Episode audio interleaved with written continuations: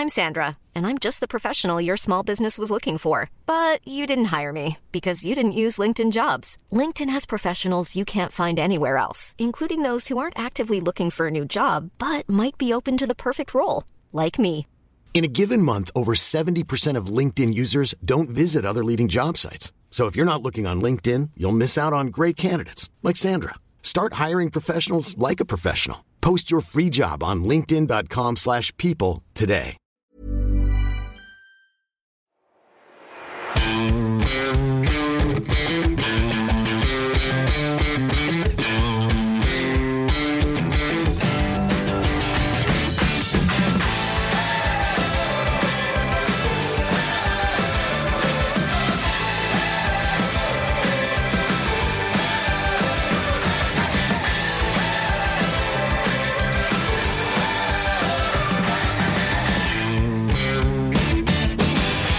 Moin Moin und herzlich willkommen zur letzten Folge des Finanzrocker Podcasts im Jahr 2018.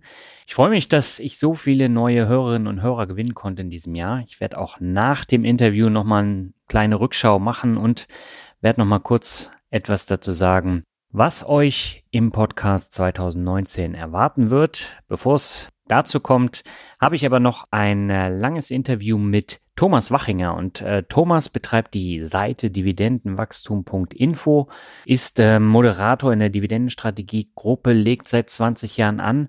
Und wir sprechen darüber, wie man langfristig Vermögensaufbau mit Einzelaktien betreiben kann, wie man daraus Erträge generieren kann und wie man äh, systematisch in Einzelaktien investiert. Und dafür hat er drei unterschiedliche Investmentstrategien, die er persönlich verfolgt, nämlich einmal Dividendenwachstum, Dividendenertrag und Wertwachstum. Worum es dabei geht, das erklärt Thomas dann gleich im Interview. Das ist natürlich jetzt eine sehr aktien- und börsenlastige Folge, aber ich denke mal zum Abschluss ist es genau äh, das Richtige. Ja, und diese Folge wird dir präsentiert vom Extra Magazin und äh, das Extra Magazin ist das führende Informationsmedium zum Thema ETFs. In der aktuellen Ausgabe geht es beispielsweise um Tipps, wie du erfolgreich durch den Bärenmarkt kommst und worauf du als Eltern bei Geldgeschenken achten solltest. Abgerundet wird es von einer 52-seitigen ETF-Sonderbeilage mit ausführlichen Sparplan- und Robo-Advisor-Tests, einer ETF-Checkliste und einer ganzen Menge mehr. Und ab 2019 wird sich beim Extra Magazin eine ganze Menge ändern.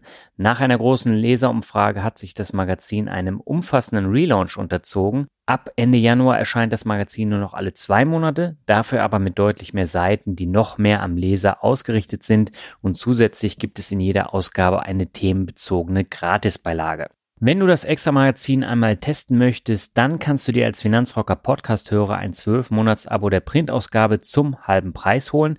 Statt 40 Euro zahlst du nur 20 Euro für sechs Ausgaben und holst dir jetzt schon alle Vorteile vom neuen Extra-Magazin ins Haus. Und das Beste noch obendrauf, die aktuelle Ausgabe mit der ETF-Beilage und äh, den anderen Themen erhältst du kostenlos bis Mitte Januar noch dazu.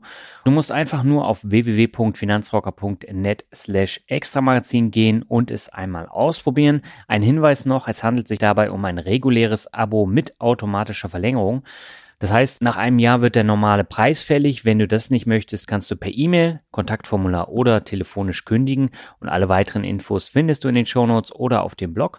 Und wir gehen jetzt ab zum Interview mit Thomas. Auf geht's!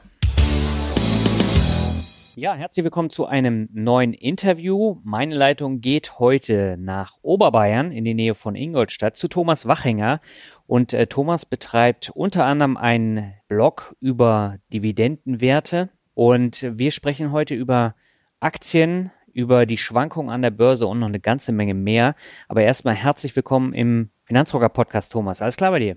Ja, natürlich. Hallo Daniel, grüß dich. Hallo. Freut mich, dass du da bist und das ist ja auch deine Podcast-Premiere oder generell sogar Interview-Premiere, ne? Äh, völlig richtig, ja. Alles völlig äh, jungfräulich sozusagen bei mir.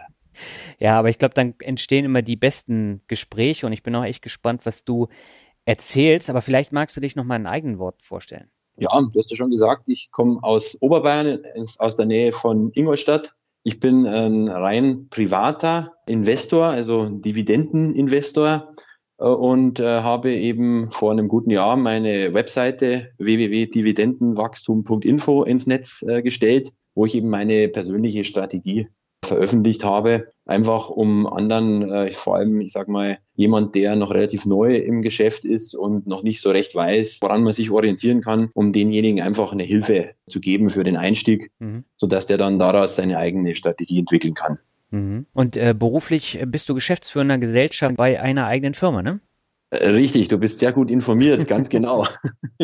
Und zwar, ich bin ähm, geschäftsführender Gesellschafter, ist richtig, von einem Handwerksbetrieb. Also kein, kein großes Unternehmen. Wir sind insgesamt 24 Mitarbeiter. Mhm. Daneben habe ich auch noch eine zweite Firma. Das ist ein kleines Ingenieurbüro für Gebäudetechnik. Bin von meiner beruflichen Ausbildung äh, Diplom-Ingenieur für Gebäudetechnik und habe da eben äh, nach, äh, nachdem ich ein paar Jahre als Arbeitnehmer gearbeitet habe, mich selbstständig gemacht und äh, seit ein paar Jahren, also seit 2014, bin ich jetzt eben auch noch geschäftsführender Gesellschafter in einer ausführenden Firma, gleichnamigen ausführenden Firma. Ja, dann äh, würde mich natürlich am Anfang mal interessieren, wie hat sich dein Interesse an äh, Wirtschaft und auch äh, an Aktien entwickelt? Wie kam das denn? Ja, gut, ähm, ich bin ja wie gesagt, äh, Ingenieur, also mit, mit Zahlen kann ich grundsätzlich umgehen. Ja. Ich hatte eigentlich schon immer, auch während dem Studium schon äh, ein gewisses Interesse für, für Aktien. Mein Studium, das war so äh, während der Zeit des neuen Marktes, also die sogenannte Dotcom-Blase, so Ende der 90er. Da ging das los, da war, da hatte eigentlich jeder Aktien, jeder hat davon gesprochen irgendwie, was natürlich vielleicht jetzt im Nachhinein auch nicht so positiv war, mhm. weil dann halt alles Mögliche gekauft wurde und zwar ohne dahinter zu schauen, äh, macht das überhaupt Sinn? Ist das, äh, das Unternehmen überhaupt wert? Und da bin ich das erste Mal in Berührung gekommen mit Aktien. Mhm. Haben mir dann natürlich, äh, wie viele andere auch, äh, erst einmal ein bisschen die Finger verbrannt, sag ich mal, mhm. in dem neuen Markt. Allerdings, Gott sei Dank, damals bin ich noch mit einem blauen Auge davongekommen, weil ich ja noch gar nicht die äh, finanziellen Mittel hatte, um da mit nennenswerten Beträgen überhaupt äh, zu investieren. Mhm. Und als es dann alles so ein bisschen eingebrochen ist, habe ich eigentlich erst richtig angefangen, mich ein bisschen genauer damit zu beschäftigen. Äh, wie entwickeln sich oder warum äh, entwickeln sich Kurse wie und, und wie sind da die Zusammenhänge? Mhm. Und habe dann auch äh, jemanden kennengelernt, der da schon ein paar Jahre mehr Erfahrung hatte wie ich. Ich, das ist ein guter Freund und, und Börsenmentor von mir, der aber namentlich äh, im Internet nicht genannt werden äh, will. Der ist mittlerweile 84 Jahre alt. Mhm. Und der hat mich halt damals, das ist ja schon auch wieder äh, ungefähr 20 Jahre her, da ein bisschen so in die Thematik eingeführt. Mhm. Also so, so fing das bei mir an. Also bist du auch schon ziemlich lange da dabei beim Thema Aktien. Äh, ja, wenn man so, wenn man jetzt so rechnet, sind es dann so roundabout äh, an die 20 Jahre. Das stimmt. Wobei ich natürlich klein angefangen habe. Wie gesagt, am Anfang nur irgendwelchen Mist gekauft, nur weil es gerade alle, äh, alle gekauft haben, weil es im Trend war, was natürlich ein riesen Anfängerfehler ist. Dann habe ich mich ein bisschen äh, mehr so auf Fonds eben konzentriert, machen ja auch äh, viele. Damals gab es noch keine ETFs, so wie heutzutage, sondern das waren aktiv gemanagte Fonds. Mhm. Und dann bin ich eigentlich immer mehr in dieses Thema Einzelaktien äh, reingekommen, eben über meinen äh, damaligen äh, Börsenmentor. Das war dann so, ich sage mal, vielleicht so ab dem Jahr 2005 in etwa, würde ich sagen, wo ich mich dann wirklich damit beschäftige. Wobei es eben damals noch nicht die Möglichkeiten gab, äh, um überhaupt an so, so Kennzahlen und, und Informationen äh, zu kommen. Das Internet war ja gerade erst so richtig am Entstehen. Mhm. Also heutzutage hat man ja viel mehr Möglichkeiten, um sich mit einem Unternehmen auseinanderzusetzen. Wie bist du damals vorgegangen? Ja, das ist eine gute Frage. Also, also ich habe mich da vor allem auf äh, deutsche Werte, auf deutsche Unternehmen äh, überwiegend konzentriert, mhm. gemeinsam eben mit meinem äh, Freund und Börsenmentor zusammen, weil man da natürlich mehr Möglichkeiten hat, da an Informationen eben ranzukommen. Mhm. Da gab es, also es, es, es waren überwiegend äh, auch deutsche mittelständische Unternehmen, also so, so nicht, nicht unbedingt die großen DAX-Werte, äh, sondern äh, maximal bis zum MDAX oder auch Nebenwerte äh, waren dabei. Und äh, wie kommt man da Informationen? Das ist eine gute Frage. Also über Magazine, zum Beispiel das, Nebenwerte-Journal eben, ist damals oder war damals für uns eine wichtige Informationsquelle. Mhm. Und so hat man sich da im Endeffekt durchgelesen. Aber es war einfach schwer, da an äh, Informationen überhaupt ranzukommen. Hm. Wie siehst du das, dass sich in den letzten Jahren so viele Finanzseiten, Finanzblogs entwickelt haben? Ist es für dich äh, positiv? Ähm, ja und nein. Also grundsätzlich natürlich positiv. Je mehr Informationen es gibt, umso besser. Mhm. Aber dafür ist es schwerer geworden, die richtigen Informationen dann rauszufiltern. Mhm. Also das ist heutzutage die Kunst. Früher war es schwer, überhaupt an Informationen dran zu kommen. Heutzutage hat man eigentlich ein Überangebot ja. Und äh, da ist es die Kunst, die richtigen Informationen aus der Vielfalt rauszufiltern. Mhm. Du bist ja auch besonders aktiv dabei. Du äh, bist, glaube ich, auch äh, sehr aktiv in der Dividendengruppe von dem Jonathan Neuscheler. Du bist auch auf seiner Seite alle Aktien mit ein paar Texten vertreten. Äh, war dir das auch so ein Anliegen, da ähm, so ein bisschen mehr aktiv zu werden? Nee, das hat sich eigentlich so, so entwickelt. Mhm. Also die Dividendenstrategiegruppe ist ja eben von vom Jonathan, von Jonathan Neuscheller gegründet worden. Mhm. Und ähm, ich äh, war da oder bin ja immer noch äh, äh ein ganz normales, einfaches äh, Mitglied yeah. dieser Gruppe und, und äh, habe mich, mich da eigentlich würde ich sagen, äh, ganz gut äh, austauschen können und mit, mit anderen eben. Mhm. Und habe da einiges auch natürlich innerhalb der Gruppe dazugelernt. Habe aber eben gemerkt, naja, da sind auch ganz, ganz viele dabei, denen geht's eigentlich so wie mir am Anfang. Mhm. Also die, die wissen eigentlich gar nicht, äh, wie sind so die, die grundsätzlichen Zusammenhänge. Warum steigt ein Kurs von einer Aktie auf lange Sicht oder was ist eine Ausschüttungsquote überhaupt? Also so ganz einfache Dinge. Mhm. Und, und da habe ich natürlich eigentlich aus, würde ich mal sagen, aus Spaß an der Freude in, in erster Linie äh, mich da äh, eigentlich relativ viel engagiert, habe einige Beiträge auch gepostet und irgendwann kam halt der Jonathan mal auf mich zu und hat gefragt, ob ich äh, neben ihm einer der Administratoren der Gruppe da werden will. Mhm. Und seitdem bin ich einer von drei Administratoren. Der dritte Administrator ist der, der Thorsten Tiet. Mhm der gleichzeitig den Aktienfinder erschaffen hat. Also wer, wer die Seite kennt, äh, aktienfinder.net, äh, ein äh, spitzenmäßiges Analysetool. Ja, der Thorsten war auch bei mir auch schon im, im Podcast. Richtig, ja, weiß ich. Äh, Habe ich auch gehört, die Folge. ja. Sehr interessante Folge, kann ich jedem nur empfehlen, sich die Folge mit Thorsten Tiet anzuhören. Genau, und daraufhin hast du dann gesagt, du machst jetzt auch eine eigene Seite oder war das unabhängig davon? Ja, ähm, wie ist die Seite entstanden? Also grundsätzlich, da ich ja, ähm, ja zwei Firmen habe und äh, da auch die Seiten, die Webseiten dazu eh schon selber kreiert habe, mhm. ist also eine Webseite für mich zu machen kein Problem. Wenn man dann eine Zeit lang in der Dividendenstrategiegruppe da auf Facebook unterwegs ist, dann postet man immer irgendwie dasselbe. Also das sind immer wieder ähnliche Fragen und ja. so weiter und so fort. Und da habe ich mir halt gedacht, ich fasse mal die wichtigsten Punkte aus meiner Sicht da zusammen, vor allem auch äh, was meine Strategie eben anbelangt. Und fasse das einfach kurz und knackig auf meiner äh, Webseite zusammen. Also das ist ja keine große überladene Seite, ist auch rein privat und, und teile das einfach mit anderen, um einfach anderen auch einen Nutzen äh, zu bieten. Und hoffe, dass die dann ja, daraus äh, hoffentlich positive Informationen äh, rausziehen können aus, aus dem, was ich da im Internet habe. Ja. Mhm. Ist aber eine, wie gesagt, eine rein private Geschichte von mir, ist nicht kommerziell und ich habe auch nicht vor, das in irgendeiner Art und Weise zu kommerzialisieren. Mhm. Was mich jetzt interessieren würde, du hast ja eben schon von deiner Anlagestrategie gesprochen. Da du jetzt in der Dividendenstrategiegruppe so aktiv bist, vermute ich mal, dass du dann eben auch eine Dividendenstrategie äh, fährst. Ja. Welche Investmentregeln befolgst du denn bei deiner Anlagestrategie? Gibt es da so ein paar, wo du dann drauf achtest? Ja, also ich habe ja mittlerweile sogar drei Strategien. Okay. Ähm, meine, meine Hauptstrategie, so heißt ja auch meine Seite, das ist Dividendenwachstum. Mhm. Also da geht es darum, dass man Unternehmen findet, die eine Dividende ausschütten und die ein möglich konstantes äh, Wachstum auch noch haben von, von Gewinn und auch von Dividende. Mhm. Und zwar Hintergrund ist folgender. Ich bin ja jetzt Anfang 40, also ich habe noch ein paar Jahre hin bis zur Rente. Und äh, für mich ist ja die, mein Investment in den Aktien ein Teil meiner Altersvorsorge. Ja. Das heißt, ich äh, investiere jetzt Kapital regelmäßig jeden Monat einen bestimmten festen Betrag und äh, möchte dann irgendwann, wenn ich dann mal in Rente gehe, davon zumindest zum Teil leben können. Mhm.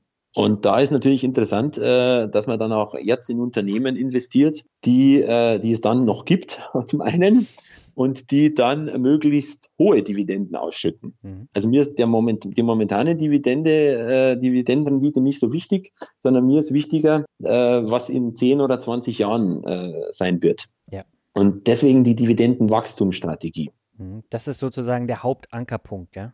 Das ist meine Hauptstrategie, ganz mhm. genau. Und äh, daneben gibt es noch zwei weitere Strategien. Das wäre dann Dividendenertrag ja. und äh, Wertwachstum. beim Dividendenertrag, das ist eine Strategie für jemand, der nicht in der Zukunft hohe Dividendenerträge haben möchte, sondern möglichst jetzt schon. Mhm. Also zum Beispiel mein guter Freund und Börsenmentor mit 83 oder mittlerweile 84 Jahren kann jetzt nicht mehr vielleicht 20 Jahre warten, bis er dann hohe Dividendenerträge hat, sondern er möchte ja möglichst sofort in, in Unternehmen investieren mit hohen Renditen. Mhm. Und äh, da ist natürlich die Gefahr, wenn ich nur auf die Dividendenrendite schaue, dass ich da in Unternehmen investiere, bei denen möglicherweise eine Kürzung der Dividende bevorsteht. Mhm. Also da muss man zum Beispiel schauen, wie hoch ist die Ausschüttungsquote, haben, verdienen die das überhaupt, äh, was die ausschütten. Also es wäre jetzt nicht besonders förderlich, wenn mehr als 100 Prozent des Gewinns äh, dann ausgeschüttet wird. Mhm. Dann äh, wie ist die äh, Stabilität der Dividende, also wie hat sich das in der Vergangenheit entwickelt. Also da schaue ich immer auf ein paar Kennzahlen, sodass das Risiko einer Kürzung möglichst minimiert wird. Mhm. Genau. Und bei die, der dritten Strategie, wenn wir die noch ganz kurz anreißen, das wäre Wertwachstum. Mhm. Da geht es überhaupt nicht um Dividenden, sondern da geht es um den ähm, Unternehmenswert, der wachsen soll. Ja. Und wenn der Unternehmenswert wächst, wird langfristig auch der Kurs wachsen. Das ist mal eine ganz wichtige Grundregel, äh, ich, aus meiner Sicht die wichtigste äh, Grundregel, äh, das, das die meisten ja gar nicht wissen. Also der, der Aktienkurs und auch die Dividenden, die folgen langfristig gesehen immer dem Unternehmenswert, also dem sogenannten inneren Wert. Mhm. Und der Unternehmenswert bemisst sich daran, wie viel ein Unternehmen verdient, ja. wie viel an, an Gewinn erwirtschaftet. Das ist im Endeffekt das A und O, um das es immer geht in, an der Börse. Das sollte jeder, der an der Börse investiert, äh, verinnerlichen, diese Regel. Die Kurse folgen langfristig den Gewinnen. Und bei der Wertwachstumsstrategie ist es eben so, da interessiert mich die Dividende nicht, sondern da interessieren mich langfristige Kursgewinne. Das Betonung liegt auf langfristig. Also kurzfristig, da traue ich mir nicht zu, zu sagen, äh, wie sich der Kurs von einem Unternehmen entwickeln wird. Das hängt ganz viel von Stimmungen äh, an der Börse ab. Mhm. Aber langfristig wird sich der, der ähm, Kurs immer dem inneren Wert angleichen und der ist abhängig davon, wie sich der Gewinn entwickelt. Mhm. Dann würde ich sagen, lass uns das mal so ein bisschen aufdröseln, weil äh, da habe ich nämlich auch ein paar Fragen, die mir im Vorfeld des Interviews auch in den Kopf geschossen sind. Lass uns mal anfangen mit ja. den äh, Dividendenerträgen, also diesen ertragreichen Unternehmen. Und äh, da fällt mir jetzt ein Unternehmen ein, was jetzt zweimal innerhalb kürzester Zeit die Dividende gekürzt beziehungsweise sogar komplett gekappt hat, nämlich General Electric. Ja. Und äh, das war ja auch so ein äh, Dividendenertragswert par excellence. Und das ist leider sehr runtergewirtschaftet worden in den letzten Jahren. Und äh, das war ja auch so ein Unternehmen, was viele dann ins Depot genommen haben, weil eben so eine hohe Dividendenrendite da war. Und das ist ja von über 30 Euro jetzt auf sieben ich glaube bei sieben Euro stehen sie jetzt gerade, äh, runtergegangen. Wie mhm. gehst du mit sowas um? Na gut, also General Electric ist jetzt keines der Unternehmen, in das ich investiert bin. Mhm. Und von daher, ähm, sage ich mal, lässt mich jetzt äh, das Thema General Electric relativ kalt ja. natürlich, weil, weil ich ja nicht investiert bin und es ist auch nicht in meinem Portfolio drin, also im, im Dividendenertrag. -Portfolio. Ja, aber da hast du andere interessante Werte, die, wo, wo es ähnlich äh, passieren könnte, ne? Wo es passieren könnte. Mhm. Zum Beispiel, wo könnte es passieren, deiner Ansicht nach? Äh, also wir haben hier General Mills, die haben ja auch mit äh, Gewinnwachstum zu kämpfen mittlerweile. Also der Kurs ist ja, ja. total eingebrochen. Wir haben IBM, wo wir ebenfalls, also mittlerweile geht's ja wieder nach oben bei den Umsätzen, aber trotzdem auch in den letzten Jahren hat IBM zu kämpfen gehabt. Ja. Und Altria ist auch ein Wert, der zu kämpfen hat mit äh, der Problematik, dass immer weniger Zigaretten verkauft werden. Ja, äh, das ist das, was so äh, gesagt wird mhm. und auch geschrieben wird. Aber wenn man sich die Kennzahlen anschaut, dann äh, sieht es da gar nicht so düster aus bei den genannten Unternehmen. Mhm. Ich habe mir jetzt gerade auf dem Bildschirm mal General Mills mal äh, geguckt. Ja. Da reden wir von einer Dividendenrendite von 4,7 Prozent. Mhm. Und die Ausschüttungsquote liegt äh, aktuell bei 72 Prozent. Also das ist zwar schon so, die ist schon eher im oberen Bereich, aber 72 Prozent ist für mich noch okay, sage ich mal, so in, in, in, einem guten Bereich. Äh, wo General Mills besonders äh, gut abschneidet, ist bei der Dividendenstabilität. Mhm. Das heißt, äh, was ist die Dividendenstabilität? Wenn die Dividende permanent gekürzt wird und wieder gesteigert wird und, und so ein Hin, Hin und Her gibt, dann ist die Dividendenstabilität niedrig. Mhm. Bei General Mills liegt sie bei 96 Prozent. Also das ist eine sehr, sehr hohe Dividendenstabilität. Von daher sehe ich da jetzt nicht unbedingt ein großes Risiko äh, einer Kürzung. Mhm. Wachstum liegt bei sieben Prozent. Naja, gut, ist ja kein, kein Wachstumswert, aber es ist ein Wachstum da. Ist ja. also, sage ich mal, okay für einen Dividendenertragswert. Eigenkapitalquote liegt bei 36 Prozent. Das ist äh, wichtig äh, wegen für die finanzielle Stabilität. Also je mehr ein Unternehmen verschuldet ist, umso schwieriger kommt es in der Regel durch Krisenzeiten. Das ist mit 36 Prozent okay. Also im Großen und Ganzen General Mills erreicht nach meinem Scoring einen äh, Dividendenertrag, Gesamtscore von 79 Prozent. Mhm. Damit reicht's für, jetzt muss ich gucken, Platz 4 im Nordamerika-Portfolio. Also gar nicht schlecht. Mhm. Spitzenwert wäre IBM im Portfolio mit 94 Prozent. Genau, ja, deswegen komme ich auf die Werte, weil das äh, gehört zu deinen ja. Top 7 in, in Nordamerika, die drei Werte. Und deswegen habe ich sie auch erwähnt. Ja, also IBM sieht ein bisschen besser noch aus, deswegen auch ein höherer Score. Wir haben nicht nur 4,7, sondern 5,3 Prozent Dividendenrendite und lediglich 50 Prozent Ausschüttungsquote. Also im, im optimalen mittleren Bereich, würde ich sagen. Mhm. Also es wird die Hälfte des Gewinns ausgeschüttet. Also da ist jetzt nicht die Gefahr, dass ich sage, oh hoppla, die müssen jetzt unbedingt kürzen, weil sie das gar nicht verdienen, was sie mhm. ausschütten. Also mit 50 Prozent ist das okay. 96 Prozent Dividendenstabilität ist also identisch wie bei General Mills. Und äh, ja, insgesamt sind wir eben bei 94 Prozent. Also sehe ich relativ positiv IBM. Wobei man sagen muss, grundsätzliche Sache, ähm, das sind ja Kennzahlen und zwar das sind historische Kennzahlen. Ja. Entscheidend ist aber nicht das, was in der Vergangenheit passiert ist, sondern die Zukunft. Mhm. Und ähm, ja, das, das ist ja das, was an der Börse gehandelt wird. Das heißt, ist natürlich keine Garantie äh, für zukünftige Entwicklungen, die historische Entwicklung. Mhm, aber beschäftigst du dich denn mit solchen Sachen? Also gerade IBM, die investieren ja viel Geld jetzt in die Blockchain und äh, wollen sich in dem Bereich dann eben auch verbessern und da zu einem globalen Player werden. Beachtest du das, wenn du das kaufst? Äh, ja, mache ich schon. Und zwar im Endeffekt meine Strategie beruht auf rein äh, quantitativen Kennzahlen. Mhm. Das heißt, ich habe äh, historische Kennzahlen und daraus äh, ergibt sich ein gewisses Scoring und eine gewisse Rangfolge. Ja. Und die Unternehmen schaue ich mir dann genauer an. Das heißt, dann beschäftige ich mich damit, wenn, wenn die äh, in meinem Portfolio erst einmal drin sind, dann beschäftige ich mich genauer mit dem Unternehmen und, mhm. und schaue an, wie ist das Geschäftsmodell, wie sind die Zukunftsaussichten und so weiter und so fort. Und nur dann, wenn ich zu der Überzeugung gekommen bin, das Unternehmen wird in, in zehn Jahren besser dastehen als heute, mhm. dann äh, kaufe ich unter Umständen. Mhm. Also das heißt, ich kaufe jetzt nicht blind alle die Unternehmen, die jetzt aufgrund der historischen Kennzahlen gut abschneiden. Mhm. Ja, ist ein ganz wesentlicher Faktor. Ne? Ja, natürlich, mhm. ganz wesentlicher Faktor. Also das sind auch äh, ganz wichtiger Hinweis. Nichts, äh, was ich hier sage oder was auf meiner Website ist, ist irgendeine Kaufempfehlung in irgendeiner Art. Ja. Denn es sind äh, rein Portfolios, die auf historischen Kennzahlen beruhen. Die Wahrscheinlichkeit sehe ich schon so, dass es natürlich groß ist, wenn, wenn ich mit einer gewissen Stabilität eine, eine gewisse Entwicklung in der Vergangenheit habe, dass die auch in Zukunft so weitergehen wird. Die Wahrscheinlichkeit ist hoch, aber Garantie hat man natürlich keine. Mhm. Und bevor man investiert, sollte man sich das Unternehmen immer genau anschauen. Und nur wenn man wirklich überzeugt ist, dann äh, bitte investieren. Mhm. Bist du jetzt in alle drei Werte investiert, also General Mills, IBM und Altria? Mm, Altria und IBM ja.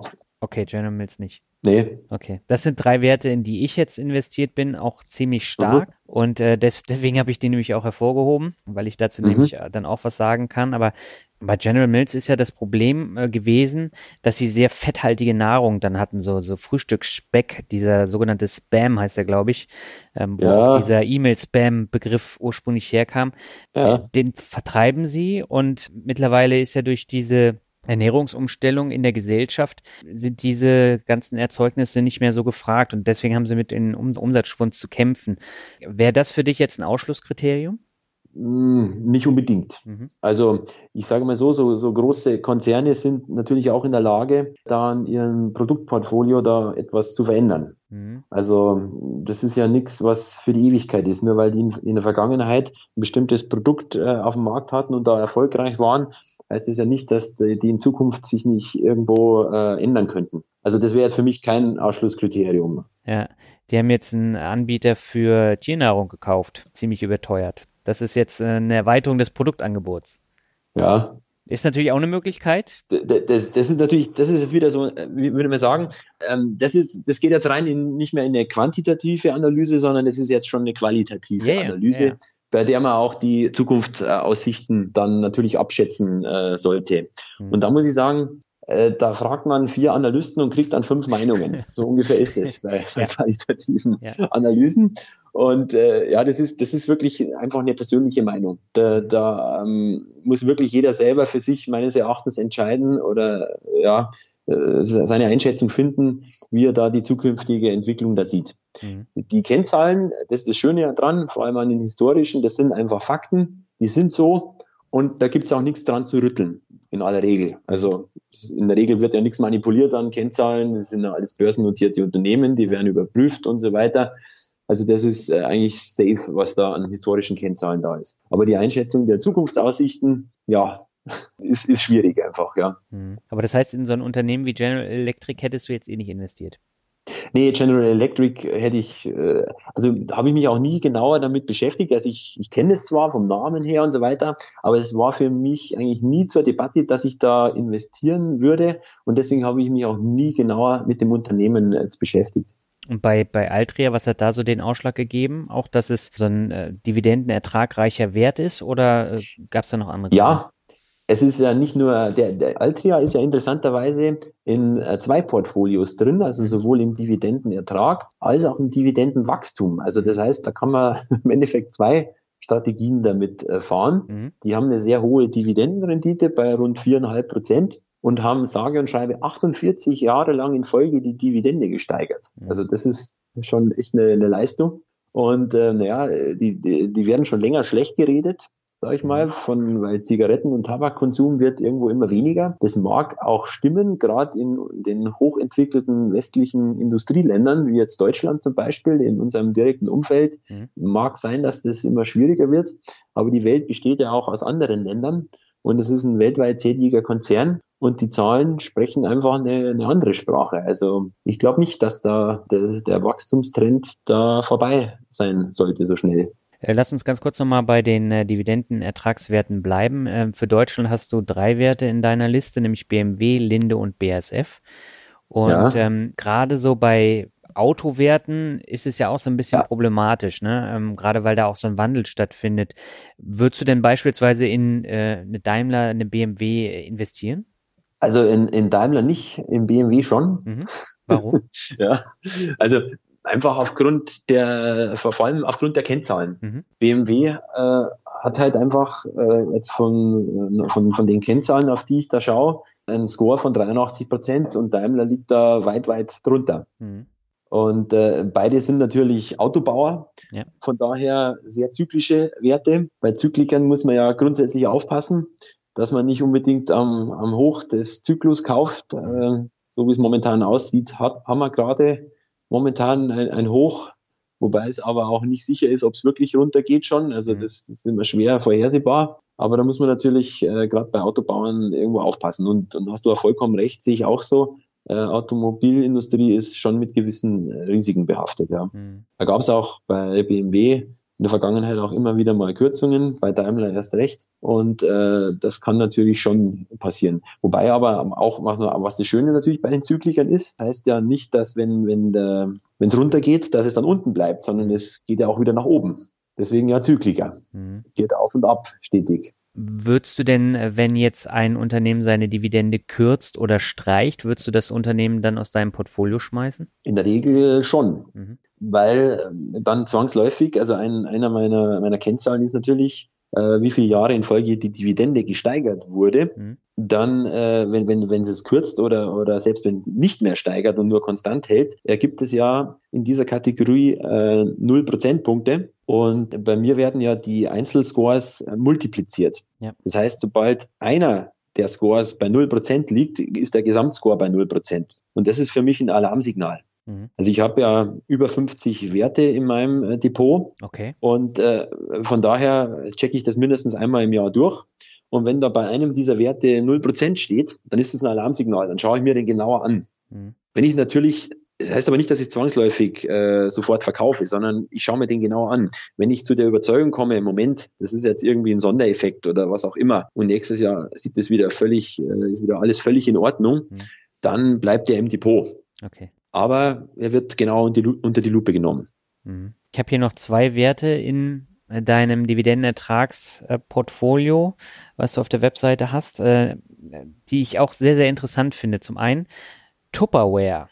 Ja. das ist ja auch äh, so, so, ein Phänomen. Das wäre zum Beispiel ein Wert, auf den würde ich niemals kommen. Und der steht hier bei Dividendenwachstumswerten auf Platz 6, also ziemlich weit oben.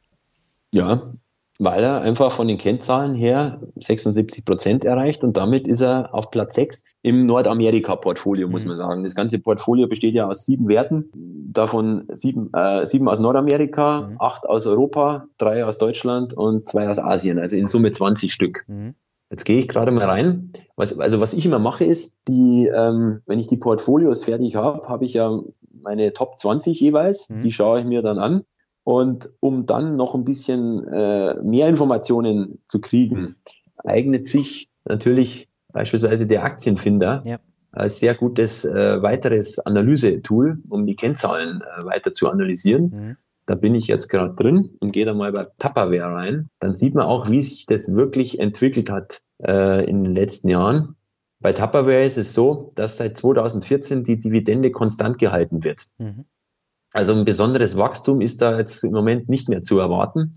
Und zwar hatten die, ich habe jetzt mal die Werte von 99 bis 2008, da hatten die schon konstant immer eine Dividende von 0,88 US-Dollar ausgeschüttet. Mhm. Dann haben sie es gesteigert in den Jahren 2009 bis 2014. Das ist übrigens interessant. Ausgerechnet da in den Jahren der Finanzkrise, wo eigentlich ja überall kriselt, mhm. haben die dann die Dividende angefangen zu steigern. Ja. Sehr interessant. Also Tupperware ein sehr krisensicherer Wert offensichtlich und sind dann 2014 bei 2,72 US-Dollar angelangt und da sind wir heute immer noch. Also der ist, der, der Wert ist konstant. Eine Kürzungsgefahr ist jetzt im Moment, würde ich sagen, nicht, obwohl 2017 der Gewinn ähm, weniger war. Das sieht man halt jetzt alles in dem Aktienfinder, so die, die Details sozusagen. Ich habe den parallel jetzt auch geöffnet. Äh, was mir da sofort ins Auge fällt, äh, ist die extreme Schuldenquote. Die Schuldenquote vor zehn Jahren betrug 73,5 Prozent. Das ist ja schon enorm. Vor fünf Jahren ja. 58 Prozent ist runtergegangen und momentan liegt sie bei 69,2. Das heißt, sie ist wieder angestiegen. Und das heißt, äh, aus eigener Kraft kann man die jetzt auch gar nicht tilgen. Mhm. Wäre das für dich ein Ausschlusskriterium, wenn die Schuldenquote so extrem hoch ist? Ja, das kommt darauf an. Das kommt darauf an, wie hoch sie dann tatsächlich ist. Gerade jetzt im Moment, äh, wo wir ja doch schon seit vielen Jahren, ja, eben seit der Finanzkrise so niedrige Zinsen haben, gehen natürlich viele Firmen dazu über und nehmen absichtlich Schulden auf. Ja äh, um einen gewissen Hebeleffekt natürlich zu erzielen, um, um den Gewinn damit äh, auch steigern zu können. Also ich habe jetzt hier eine Eigenkapitalquote nach wie vor von 30 Prozent. Also das wäre für mich okay. Mhm. Ich habe da ja einen, einen, einen, Wunschwert von 40 Prozent, den ich gern hätte. Mhm. Bei 40 Prozent Eigenkapitalquote gebe ich 100 Prozent an Score und die haben jetzt 30 Prozent. Das sind dann halt 75 Prozent an, an mhm. Score, beziehungsweise wenn man es genau nimmt, 74. Das, äh, Rundungsgeschichte. Also ist für mich eigentlich okay im Moment noch die Eigenkapitalquote oder die Verschuldung. Ja. Verschuldung ist ja, oder das Fremdkapital wäre dann bei, bei 70 Prozent. Mhm. Der, der zweite Wert, äh, auf den ich noch eingehen wollte, das waren war Public Storage und äh, das ja. Äh, ist ja auch ähm, so, so, ein Trendthema, was in den letzten Jahren nicht nur in den USA dann eben kam, sondern eben ja. auch hierzulande, dass so riesengroße Gebäude dann geschaffen werden, wo man sich dann so einen kleinen Raum mieten kann, wo man dann seinen ganzen Plunder äh, einlagern kann. Und äh, das ist ja auch ein Prinzip, was sehr, sehr gut funktioniert, gerade in den USA, äh, weil, wie Tim Schäfer immer sagt, äh, die ihren ganzen Plunder, ihre Skisachen und so da immer einschließen, anstatt die zu verkaufen und so dann immer mhm. mehr ausgeben. Aber das kommt natürlich dem Aktieninhaber dann zugute. Ne? Ja, ja, ganz genau. Der ist jetzt auch im Dividendenertrag Portfolio mit mhm. drin, Public Storage, aufgrund äh, recht hoher Dividendenrendite von vier Prozent ist aber auch zugleich ein ganz guter Wachstumswert. Mhm. Also wir haben da ein Dividendenwachstum von äh, rund 12 Prozent pro Jahr in den letzten fünf bis zehn Jahren. Ich mache da immer Folgendes, weil mit diesen Betrachtungszeiträumen ist es auch immer so eine Geschichte. Ja. Äh, je nachdem, welchen ich nehme, kommt da halt ein höherer oder niedriger Wert raus. Und um das ein bisschen zu glätten, nämlich schaue ich mir den, den durchschnittlichen Wert auf fünf Jahre an mhm. und den durchschnittlichen Wert auf zehn Jahre und nehme nimm daraus wiederum den Mittelwert. Mhm. Um, um dann so ein, so Durchschnittswert einfach irgendwo zu haben, der einigermaßen aussagekräftig ist. Lass uns nochmal zum Dividendenwachstum kommen. Äh, da hast du ja dann auch wieder 20 Werte drin, ne? Ja. Genau. Da hast du auch eine sehr spannende Mischung drin. Altri hast du schon erwähnt. Dann ja. hast du noch so, ein, so einen Standardwert wie 3M drin. Das ist ja ganz großes Dickschiff, ne? Ja. Und äh, ganz oben sind zwei Unternehmen mit einer enormen steigenden Dividendenrendite, nämlich einmal die Teroi Price Group und Fastenal. Du vielleicht ja, zu genau. den Werten nochmal ein bisschen was erzählen? Ja, also gerade äh, die Price, das ist einer der Werte, wo ich schon sehr, sehr lang investiert bin. Mhm. Ist auch einer meiner, meiner Lieblingsaktien deshalb. Da habe ich eine etwas größere Position drin. Okay. Und ja, der erfüllt ja im Endeffekt meine Kriterien fast perfekt. Also der einzigste oder wenn man von einer Schwachstelle reden mag, ist die naja, mittelmäßig hohe Dividendenrendite mit äh, momentan ungefähr 2,8 Prozent. Mhm. Das ist noch der, sag ich mal, der Schwachpunkt, aber alle anderen Kriterien werden äh, spitzenmäßig erfüllt. Also wir haben 32 Jahre äh, an Dividendensteigerungen. Mhm. Mein Zielkorridor liegt irgendwo bei, bei 5 bis 15 Jahre. Das heißt, bei fünf Jahren fange ich an, überhaupt Punkte zu vergeben oder Prozentpunkte zu vergeben. Und bei 15 Jahren gibt's dann den vollen Score. Also alle Werte, die über 15 äh, Jahre drüber sind, kriegen 100 Prozent Score. Ausschüttungsquote liegt bei 41 Prozent, also nicht einmal die Hälfte des Gewinns wird ausgeschüttet. Er gibt 100 Prozent Score. Extrem hohe Stabilität bei der Dividende, sonst könnte man auch nicht 32 Jahre lang äh, steigern. Dividendenstabilität liegt bei 97 Prozent. Mhm. Jetzt werden wahrscheinlich einige fragen, was ist eine Dividendenstabilität? Da geht es darum, wie äh, konstant wird äh, die Dividende gesteigert. Also geht es da hoch und runter mhm. oder ist es ein schönes, schöne Konstanz? Also im Idealfall kann man das wie an der Schnur entlang sozusagen nach oben ziehen. Das wäre 100% Stabilität. Und da erreicht eben T-Rowe Price äh, 97%. Diese, diese Stabilitätskennzahlen für die Dividenden und den Gewinn, die stammen übrigens auch aus dem Aktienfinder. Und das ist, sind zwei Werte, die habe ich so in der Art auch noch nirgends woanders äh, gesehen. Also das ist wirklich eine, eine, eine, ein Mehrwert, den der, den der Aktienfinder bietet, den, den andere äh, äh, Finanzseiten gar nicht haben dass man eben so eine, so eine, so eine Stabilitätskennzahlen auch noch, noch drin hat. Also das ist was, was der, der Thorsten Tietz sozusagen, was man ihm da an Verdienst anrechnen kann. Mhm. Ansonsten die weiteren Kennzahlen, das Wachstum war im Mittel bei 12 Prozent bei, bei der Dividende und der Gewinn wächst ähnlich stark, sogar ein, ein Stück, äh, Stück stärker mit, mit 13 Prozent. Eigenkapitalquote sehr, sehr hoch bei 76 Prozent, gibt auch 100 Prozent Score. Die hohe, eine hohe Gesamtkapitalrendite haben wir von fast 20 Prozent. Das heißt, das Unternehmen arbeitet sehr, sehr profitabel. Mhm. Und aktuell, das ist dann das Letzte, wo ich dann auch immer drauf gucke, ist, wie ist das Unternehmen aktuell bewertet? Also das heißt, ähm, wie ist der Kurs im Verhältnis zum fairen Wert? Also ist das Unternehmen jetzt momentan sehr, sehr hoch bewertet, also überteuert, oder kann man das momentan relativ günstig äh, kaufen? Und da ist T-Roy momentan sogar etwas unterbewertet. Also äh, von daher kann man da durchaus über einen Einstieg nachdenken momentan. Hattest du jetzt gesagt, was die überhaupt machen? Der, das ist ein US-amerikanischer Finanzdienstleister, ein sehr großer, ja. Genau. Hatte ich gar nicht gesagt, ja. Entschuldigung. Nee, nee. Ich, war, ich war nämlich gerade am überlegen, weil mir sagt das überhaupt nichts. Ich musste jetzt also, auch nochmal gucken. Nichts. Aber das ist ein globaler Vermögensverwalter und äh, das geht dann in eine Richtung wie Fidelity, Vanguard, äh, Morningstar und ja. so weiter. Ganz genau, richtig. Man merkt schon, äh, dass ich halt schon mehr auf die Kennzahlen gucke und äh, weniger aufs Geschäftsmodell und sonstige Sachen, ja. sondern erst immer mehr auf die, auf die Kennzahlen stürze. Ja. Wenn die passen, dann habe ich da ein, ein, gutes Gefühl.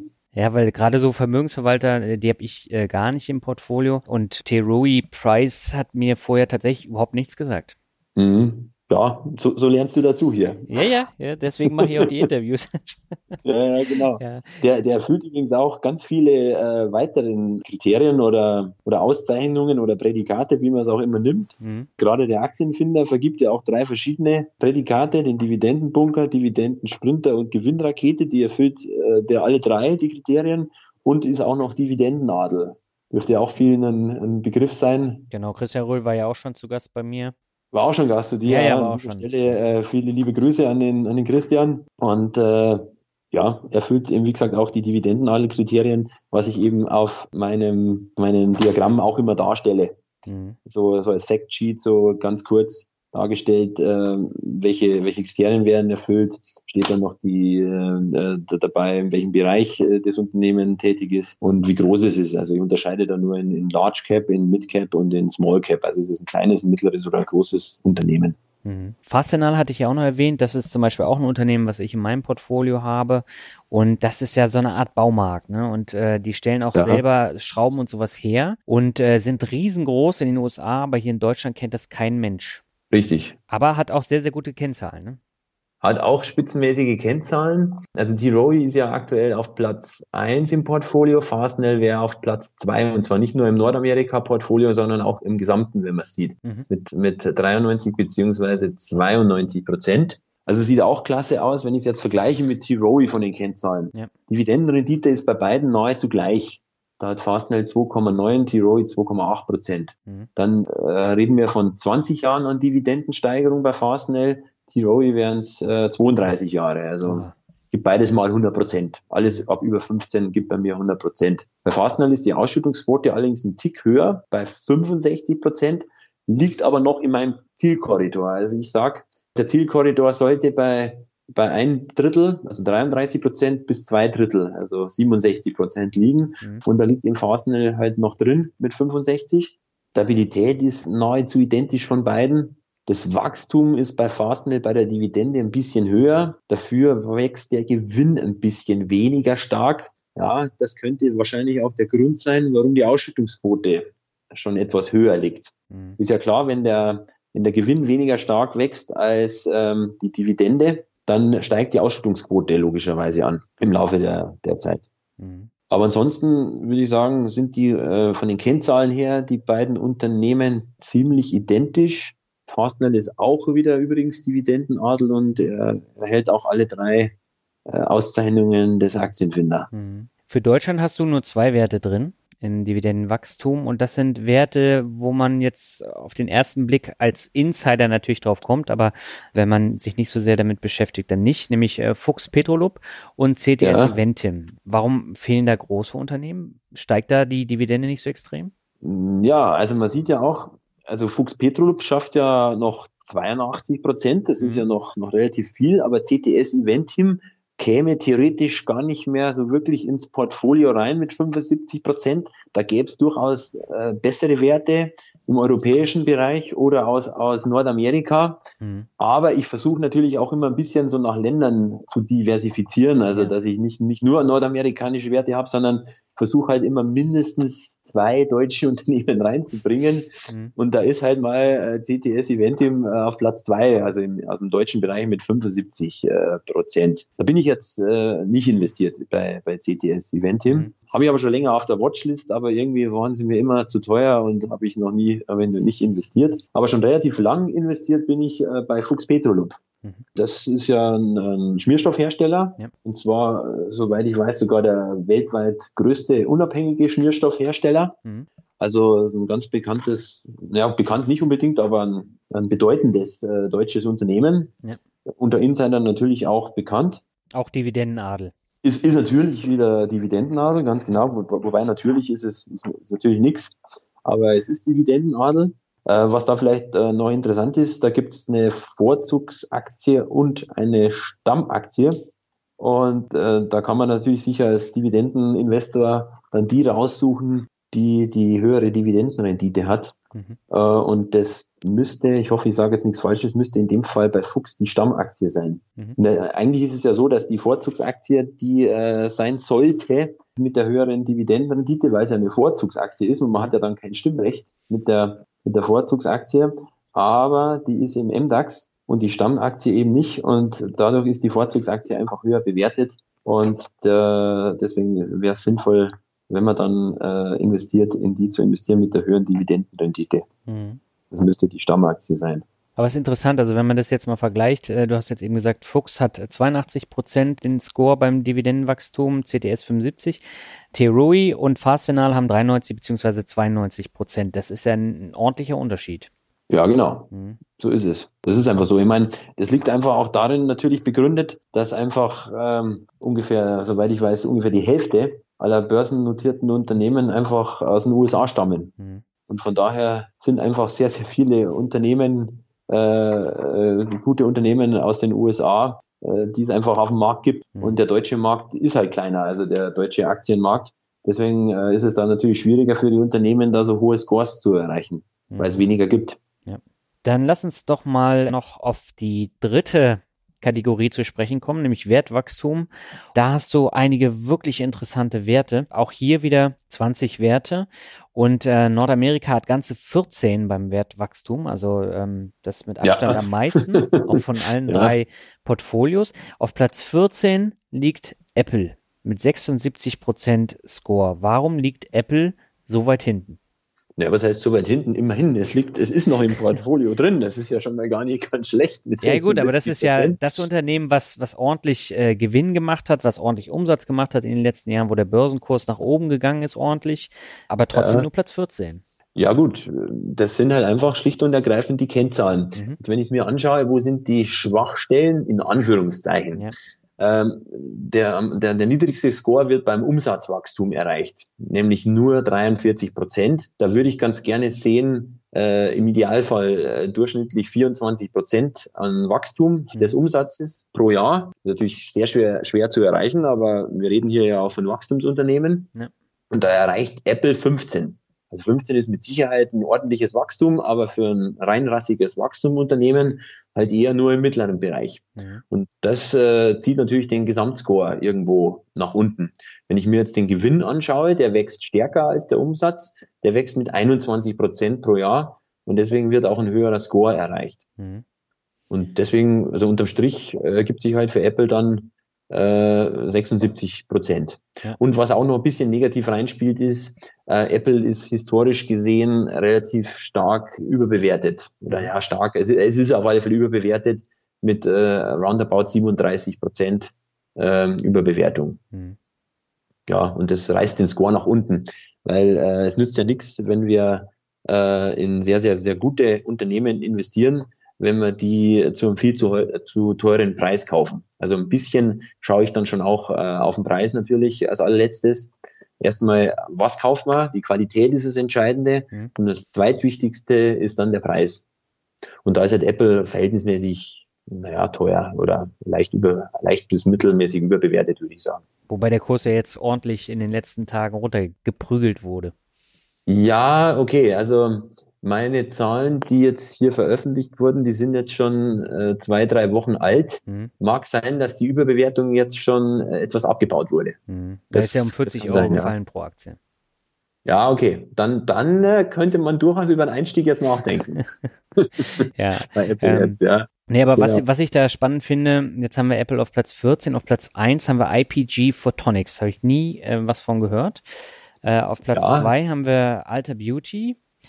Ja. Platz 3 haben wir Illumina, äh, auch nie gehört. Platz 4 ja. haben wir Booking Holdings. Ich vermute mal, das ist dann Booking.com, ne? Und die Tochtergesellschaft. Ja, richtig, genau. Genau. Und Platz 5 Alphabet. Also das ist ja bekannt mit, mit Google. Ja. Ähm, aber magst du vielleicht sagen, was ist IPG Photonics? Ja, das ist, äh, es ist, ist interessant, dass es dir da so sehr ähnlich geht äh, wie mir. also es sind, also die Wertwachstumsstrategie, die ist noch relativ jung. Okay. Die ist jetzt noch nicht mal ein halbes Jahr oder ein halbes Jahr, würde ich sagen, ungefähr alt, so in, in der Größenordnung. Und äh, da sind tatsächlich auch einige Unternehmen drin, die mir selber nicht allzu viel sagen. Das, mhm. das ist so. Aber rein von den, von den Kennzahlen äh, erreichen die halt einfach sehr, sehr gute Werte. Also die haben einfach auf, auf lange Sicht gesehen, ein, ein hohes Wachstum. Also das Gesamtportfolio, wenn man sich anschaut, erreicht ja ein Umsatzwachstum auf fünf Jahressicht von 20 Prozent und äh, auf zehn Jahressicht von 24 Prozent. Und der Gewinn äh, liegt zwischen 26 und 29 Prozent. Das heißt also, das sind Unternehmen mit einem, mit einem hohen Wachstum und vor allem auch mit einem stabilen Wachstum. Und zwar langfristig stabil. Also es ist jetzt nicht so eine Wachstumsstrategie, wo ich sage, ich möchte jetzt die nächsten drei Jahre eine, eine Kursverzehnfachung haben, mhm. also so auf, auf mittlere bis kurze äh, Sicht äh, gesehen, sondern es ist eine langfristig orientierte Wachstumsstrategie. Und deswegen schaue ich mir auch die, die langfristigen äh, Kennzahlen an. Also, und langfristig heißt für mich mindestens zehn Jahre Anlagehorizont. Mhm. Und äh, wie gesagt, also da kommen dann einige Unternehmen raus, die ich selber vorher auch noch nie gehört habe und äh, mich aber auch dann halt erst jetzt in den letzten äh, Monaten teilweise damit beschäftigt habe. Ich meine, da sind ein paar dabei, wie zum Beispiel ähm, äh, Alphabet oder eben Apple oder Visa, die kennt man natürlich. Aber eben Alter Beauty zum Beispiel, das ist was, das, das habe ich zum ersten Mal vor einem halben Jahr gehört, mhm. habe mich dann aber etwas genauer mit dem Unternehmen beschäftigt. Das ist also eine, eine große US-amerikanische Drogeriekette, Alter Beauty, mhm. also ein Kosmetik-Einzelhändler aus den USA. Die haben fast äh, 1000 Geschäfte äh, in den USA und die haben wirklich eine super äh, Gewinnentwicklung auf, auf lange Sicht. Mhm. Und da bin ich jetzt eben auch äh, seit kurzem investiert. Allerdings mit einer kleinen Position, weil es für mich noch eine neue Strategie ist. Und äh, da sollte man sich, sag ich mal, erstmal langsam rantasten. Aber wenn man sich das anschaut, die Gewinnentwicklung vor allem, was ja das im Endeffekt das Wichtigste ist, das ist äh, fast bei Alter Beauty fast ja wie an der, an der Schnur entlang gezogen. Mhm. Also keine großartigen Ausschläge nach unten oder sonst irgendwas. Ja, das ist ein krasser Wert. Ich habe da letztens einen Artikel, ich glaube in der Börse Online gelesen. Da haben sie den Wert nämlich auch vorgestellt. Und die haben ja. gesagt, äh, das extreme Wachstum kommt unter anderem dadurch, dass viele Beauty, Instagrammer, Beauty-Blogger die Produkte ja. davon dann auch äh, bewerben und äh, mhm. sich schminken und dass das Thema deswegen auf die Agenda kam und dass es zukünftig noch weiter nach vorne gehen äh, wird. Deswegen der Wert dann eben auch äh, weiter ansteigen soll. Das war jetzt die Vermutung. Aber gerade deswegen finde ich, ist es durchaus einen zweiten Blick dann wert. Ne? Ja, ganz genau. Aber also wenn man sich das anschaut, deswegen eben auch das weiteres Analyse-Tool wieder den, den Aktienfinder. Mhm. Es geht wirklich von links unten die Gewinnentwicklung nach rechts oben ich glaube, es gab noch nie, wenn ich das jetzt so sehe, irgendein Jahr, wo der Gewinn äh, nicht gewachsen wäre. Mhm. Also es ist wirklich jedes Jahr ist da ist der gewachsen. Von von Krise 2008, 2009 ist da gar nichts äh, zu sehen. Also fast schon ideal. Hm, ich habe ja nach IPG noch gefragt. Das ist ein Hersteller von Faserlesern und Faserverstärkern. Also auch durchaus ein Bereich, wo man nicht unbedingt Ahnung von hat. Richtig, genau. Das ist jetzt auch äh, genau aus dem Grund, also die Kennzahlen sehen, sehen zwar toll aus, mhm. aber wie gesagt, ich investiere nicht immer sofort nur, weil die Kennzahlen passen. Okay, das wollte ich von dir hören. Genau, das ist jetzt ein Gebiet, da kenne ich mich selber einfach zu wenig aus ja. und da lasse ich dann auch die Finger von. Also da bin ich jetzt nicht investiert. Also ich glaube, so, so Schönheitssachen, da haben wir auch nicht so die Ahnung, ne? Ja, also mit Schönheit, das stimmt. Also mit der Schönheit an sich nicht, das stimmt. Aber ich kann mir dann doch noch vorstellen, zumindest einigermaßen, wie so ein Einzelhandel funktioniert, ja, so im ja. Großen und Ganzen. Also das Geschäftsmodell kann ich mir vorstellen, also wie das Unternehmen funktioniert. Mhm. Und der Beauty selber, okay, da gebe ich dir recht, das stimmt natürlich, ja. Ja, aber ganz blöd gefragt, weißt du denn, wie, wie das mit den Schmierstoffen ist? Das ist ja auch so ein Bereich, wo man eigentlich überhaupt keine Ahnung hat, ne? Das stimmt. Also das stimmt. Und, und das ist auch ein wichtiger Punkt, den du da ansprichst oft denkt man, man hat von irgendwas Ahnung mhm. und hat es dann eigentlich gar nicht. Ja. Genau, Schmierstoffe, typisch. Also wie, wie funktioniert jetzt wirklich genau das Geschäftsmodell mit Schmierstoffen? Mhm. Also das kann doch ein, ein normaler Laie eigentlich gar nicht durchschauen aus ja. meiner Sicht. Äh, selbst zu Sachen wie, wenn ich jetzt an Coca-Cola denke, da denkt jeder, klar, weiß ich, Coca-Cola, die stellen diese schwarze Limo her und die verkaufen die. Geschäftsmodell verstehe ich.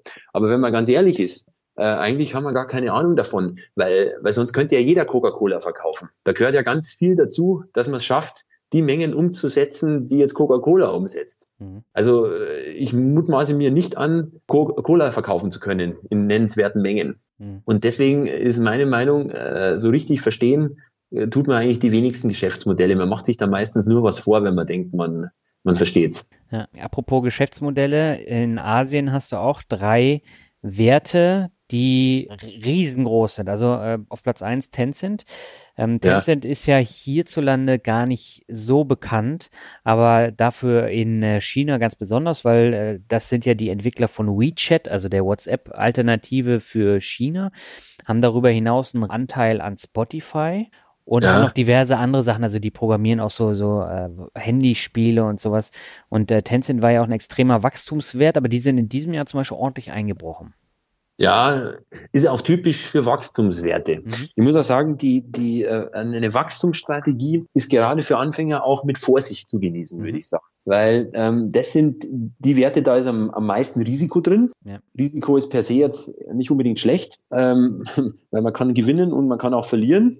Aber gerade für Anfänger ist halt die Gefahr sehr, sehr groß, dass man da eben äh, verliert. Deswegen für jemand, der da irgendwie neu in dem Geschäft ist, äh, würde ich mal sagen, wenn man so in Richtung Dividendenwachstumsstrategie mal anfängt und da einsteigt, dann kann man sich da langsam vortasten, zum Beispiel in Richtung Wertwachstumsstrategie. Mhm. Die, die ganze Strategie ist auch eher darauf ausgelegt, dass man jetzt sagt, ich sollte da schon etwas breiter streuen. Also ähm, es kann durchaus sein, also mal als Zahlenbeispiel, wenn ich jetzt in, in 20 verschiedene Unternehmen investiere, kann ich mir gut vorstellen, dass sich die Hälfte, vielleicht sogar mehr, gar nicht so entwickeln, wie man sich das eigentlich vorstellt und gar nicht großartig äh, wachsen. Aber das ist auch nicht entscheidend, weil äh, es werden zwei, drei oder vielleicht auch vier Unternehmen dabei sein in so einem Portfolio mit, mit 20 Unternehmen, die werden übermäßig stark wachsen und so die Gesamtperformance des, des Portfolios äh, trotzdem nach oben ziehen. Ja. Also das, so funktioniert im Wesentlichen äh, in der Regel eine Wachstumsstrategie. Das ist generell natürlich eine Grundregel, dass man diversifizieren sollte, aber gerade bei der, bei der Wachstumsstrategie ist es aus meiner Sicht ganz wichtiger Punkt, dass man da in viele verschiedene Werte investieren sollte. Lieber kleine Positionen, aber mehrere. Mhm. Aber investierst du dann auch in asiatische Werte wie Tencent oder jetzt Geely zum Beispiel?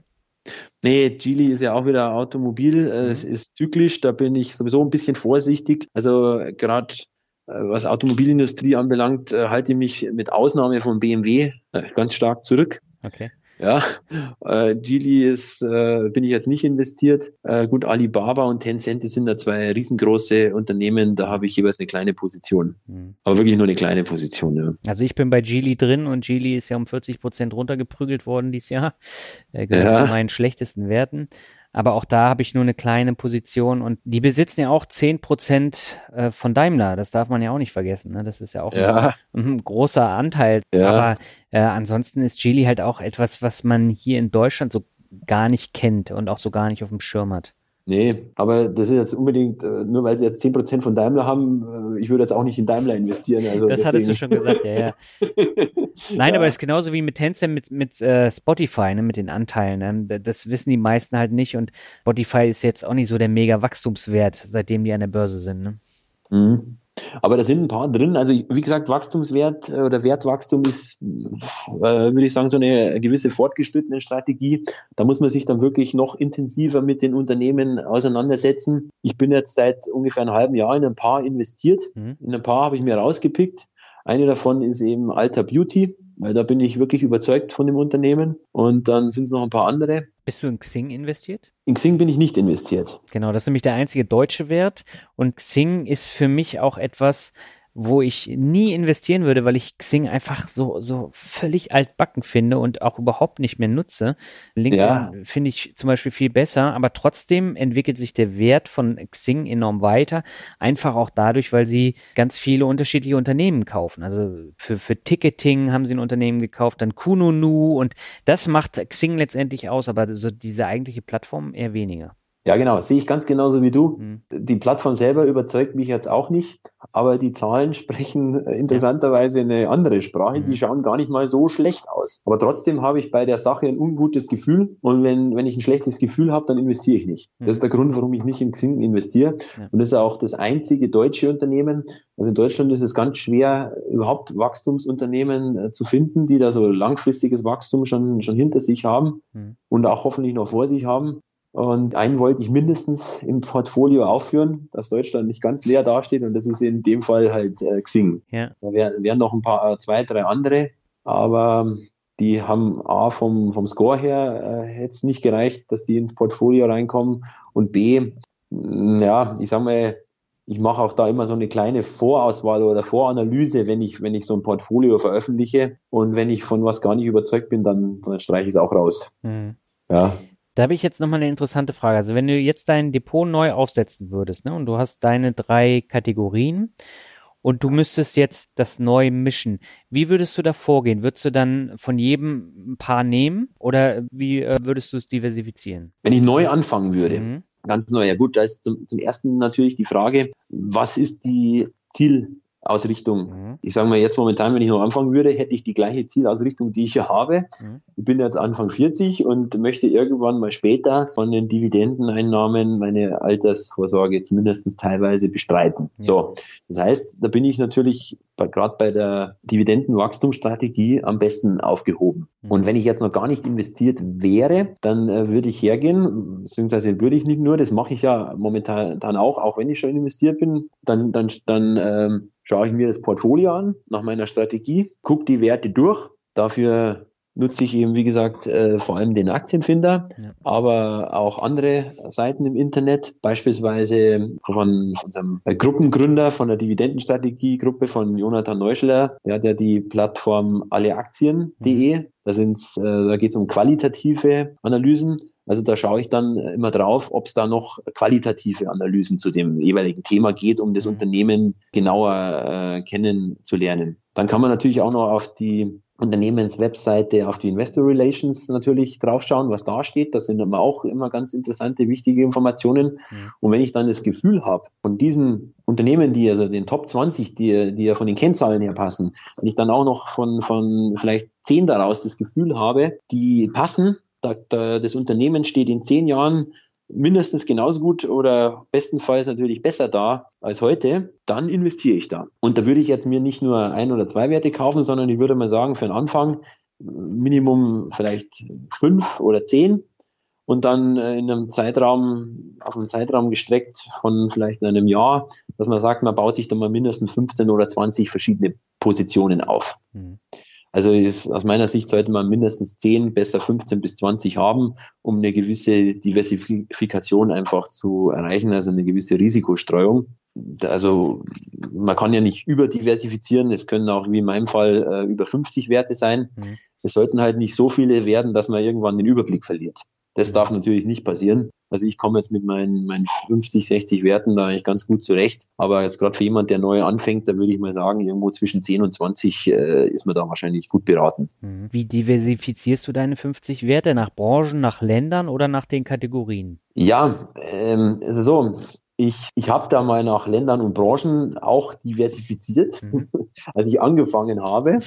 Aber okay. wenn man dann nach einer gewissen Zeit äh, dann sowieso 50, 60 Werte im, im, im Depot hat, äh, hat man automatisch eine, eine gewisse Diversifizierung. Das ergibt sich ganz automatisch. Die ist zwar jetzt nicht 100 Prozent ausgeglichen, gleichgewichtet, das, das mag sein, aber es, äh, zwangsläufig habe ich über nahezu alle Branchen und, und Länder, äh, oder zumindest die wichtigsten Branchen und Länder, habe ich da irgendwelche Unternehmen einfach drin, aufgrund der Vielzahl. Mhm. Wenn ich da nur zehn verschiedene Unternehmen habe, dann sollte man natürlich da schon drauf aufpassen, dass nicht jetzt alle zehn äh, aus dem Technologiebereich sind. Mhm. Das, das, ist natürlich klar. Also bei mir ist es ja so, ich habe 34 Aktien und äh, da achte ich tatsächlich auf die Branchenverteilung, die ich mir irgendwann mal festgelegt habe und daran halte ja. ich mich auch. Und äh, das kommt meinem Portfolio dann auch zugute, wenn wir jetzt gerade so einen so ähm, Kursverfall haben von den Tech-Werten, wo ich relativ wenig davon habe, dann hat das nicht so einen hohen Impact auf äh, mein Portfolio. Das ist zum Beispiel sehr wichtig. Da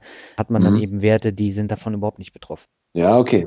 Das, das stimmt, ja. Ja, und gerade wenn du nur zehn Werte hast, dann ist es ja umso wichtiger, weil wenn du von den zehn Werten Facebook, Google, Amazon und Netflix hast, dann ist dein Depot halt mal eben 40 Prozent im Minus, wenn es doof läuft. Ganz genau, das stimmt. Also je weniger Werte man hat, um, umso wichtiger ist diese Diversifikation nach, nach Ländern und, und Branchen vor allem. Ja, mhm. genau. Je weniger man hat. Mhm.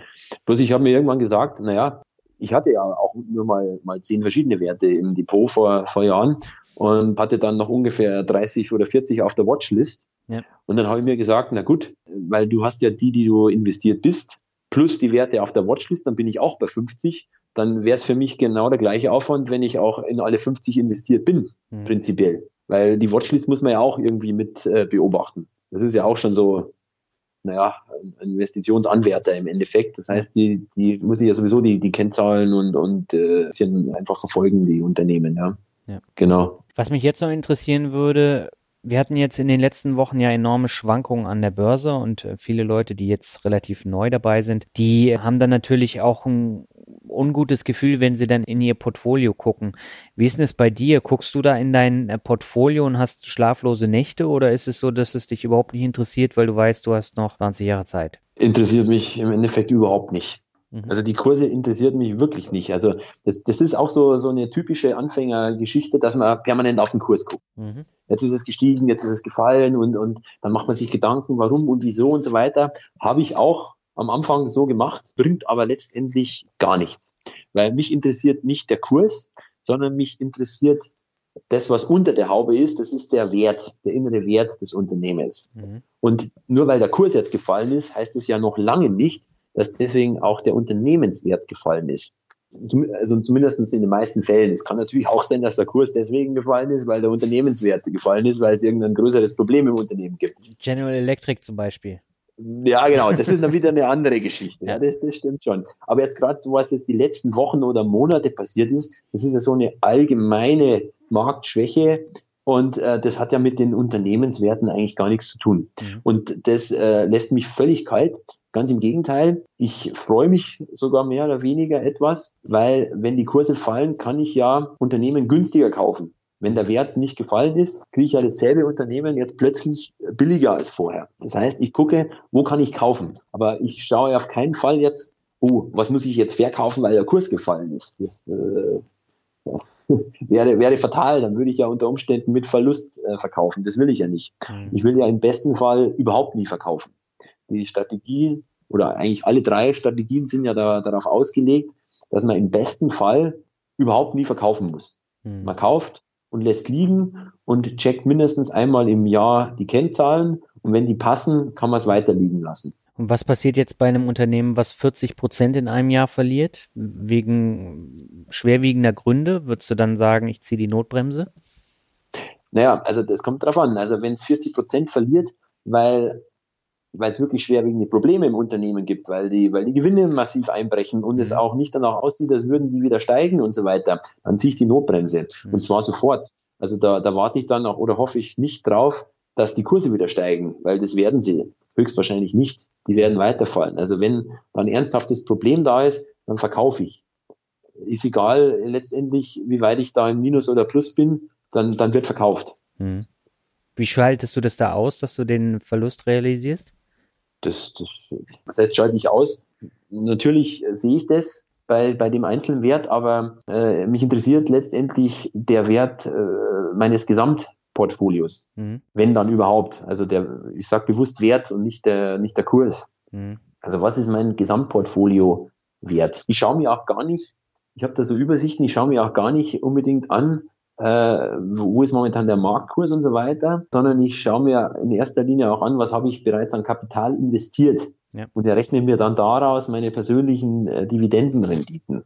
Und da habe ich mir dann auch ein, ein spezielles Ziel gesetzt, äh, was ich irgendwann mal an investierten Kapital haben möchte. Mhm. Also einen bestimmten Betrag möchte ich investiert haben und hoffe natürlich, dass, dass dann der, wenn, wenn ich es investiert habe, der Marktwert deutlich höher ist als äh, was ich an Kapital investiert habe. Wobei mir es ja egal sein kann, äh, was, ist, was, was der Marktwert dann ist, weil mich interessiert ja dann im Alter, was kriege ich an Dividendenerträge ja. raus. Das ist für mich das Entscheidende. Und die Dividenden sind äh, in aller Regel deutlich stabiler als die Kurse. Ja. Das muss man auch noch wissen. Also da sind in der Regel nicht so große Schwankungen drin wie bei den Kursen. Hm. Das heißt, da hast du über die letzten Jahre dann auch immer eine stetige Steigerung in deinem Cashflow. Ja, ja, richtig. Ganz genau. Also auch dadurch, dass du jetzt auf Unternehmen setzt, die dann jedes Jahr die Dividende erhöhen. Ja, ja, ganz genau. Richtig. Und dass ich eben auch drauf schaue, äh, wie ist die Ausschüttungsquote, wie ist die Stabilität, wie viele Jahre haben die schon gesteigert und so weiter. Das sind alles so Faktoren, äh, die das Risiko einer Dividendenkürzung stark äh, minimieren. Mhm. Und, und, und, das, und, und die, die Chance auf die weitere Dividendensteigerungen natürlich äh, stark erhöhen. Und, und das Konzept geht letztendlich aus, äh, geht letztendlich auf. Mhm. Also ich hatte jetzt schon, schon lange Zeit keinen Wert, den ich äh, verkaufen musste in letzter Zeit. Mhm. Also durch, durch diese äh, quantitative Vorauswahl äh, hat man ganz wenig Fehlgriffe. Mhm. Ist äh, interessant, äh, dass du das sagst. Also ich habe äh, bei meiner Auswahl jetzt tatsächlich ein paar Fehler gemacht und deswegen habe ich dieses Jahr auch äh, ordentlich bluten müssen bei bestimmten ja. Werten. Und die sind dann teilweise um 40, äh, 50 Prozent gefallen. Ja. Und das war dann eben von der Vorauswahl fehlhaft von mir. Aha. Und die sind dann gefallen und, und du bist da äh, auch äh, nicht, oder siehst das keine Chance, dass die wieder steigen werden, Doch. oder? Doch, also sonst wäre ich ja auch nicht äh, investiert gewesen, aber es wird halt dauern, ne? Und du brauchst da dann äh, schon Sitzfleisch. Also es hat ja einen Grund gehabt, warum ich da reingegangen bin. Ob das jetzt eine mhm. Geely ist, äh, das ist ja einer der Werte, die so extrem gefallen sind. Da bin ich der festen Überzeugung, dass es da auch äh, wieder bessere Zeiten gibt. Weil äh, mhm. das hängt ja unter anderem auch damit zusammen, äh, dass äh, die ganzen chinesischen Werte wegen des Handelskrieges so runtergeprügelt wurden. Das betrifft ja nicht mhm. nur Geely, sondern eben auch Tencent, Alibaba und noch diverse andere andere. Ne? Und mhm. ähm, da ist es zum Beispiel äh, diesem, diesem Handelskrieg da geschuldet. Bei anderen Werten aus meinem Portfolio, zum Beispiel KPS, ist auch äh, um 40 Prozent gefallen. Das ist ja auch ein deutscher Wert, eine Unternehmensberatung. Da war es halt das Problem, dass die äh, völliges Missmanagement äh, betrieben haben, Kunden verloren haben, das nicht verkündet haben und dass dann Verkäufe stattgefunden haben direkt bevor mhm. das äh, kundgetan wurde. Und dadurch ist der Kurs natürlich auch enorm nach unten gegangen. Ja, aber schaust du dir dann auch äh, den inneren Wert an eines Unternehmens? Ja. Oder nur den Kurs? Ja. Natürlich, also nur nach Kurs will ich meine Aktie nicht aus, aber ja. Das ist ja eine Mischung aus allem, also qualitativ und quantitativ und natürlich meine eigene Einschätzung. Und damit liegt man natürlich, wie du vorhin auch schon gesagt hast, nicht immer richtig. Ja, genau. Man, man liegt auch öfter mal daneben. Ja. Das, das ist so. Also das also ist jetzt auch nicht so, dass alle meine Werte im Portfolio im Plus wären. Das ist überhaupt nicht der Fall. Ja. Aber das Gesamtportfolio entwickelt sich sehr gut, würde ich sagen. Mhm. Und das ist das Entscheidende. Ja, ja, genau. Und bei mir ist nämlich auch der Punkt, was du eben gesagt hast mit den äh, steigenden Dividendenerträgen, die sind bei mir in diesem Jahr gestiegen wie noch nie. Und die habe ich äh, eigentlich fast jeden Monat verdoppelt. Und von daher waren mir die Kursverläufe relativ egal. Mhm. Genau. Ja. Also mich interessieren die Kurse nur beim Kauf oder Verkauf dann interessieren mich die Kurse. Weil das ist ja der, der Preis, den ich zahlen muss oder das, was ich kriege für, für meinen Unternehmensanteil. Mhm. Aber ansonsten interessieren mich die Kurse nicht und man schläft auch wirklich besser, wenn man wenn man gar nicht ins Portfolio schaut, gerade wenn es runtergeht. Ja. Am besten gar nicht, gar nicht reinschauen. Ja, das habe ich auch gemerkt. Ja, man, man, muss vorher überzeugt sein vom Unternehmen und dann wird es auch die Krise überstehen. Genau. Dann würde ich sagen, kommen wir jetzt abschließend zum äh, Word Shuffle, Thomas. Ähm, das heißt, ich nenne dir ein paar Begriffe, du sagst einfach, was dir dazu einfällt. Bin ich mal gespannt. Äh, wir fangen ganz locker an mit Bayern. Bayern, ja, das, das äh, schönste Bundesland natürlich. ich habe da auch nichts anderes erwartet. Ja, ja.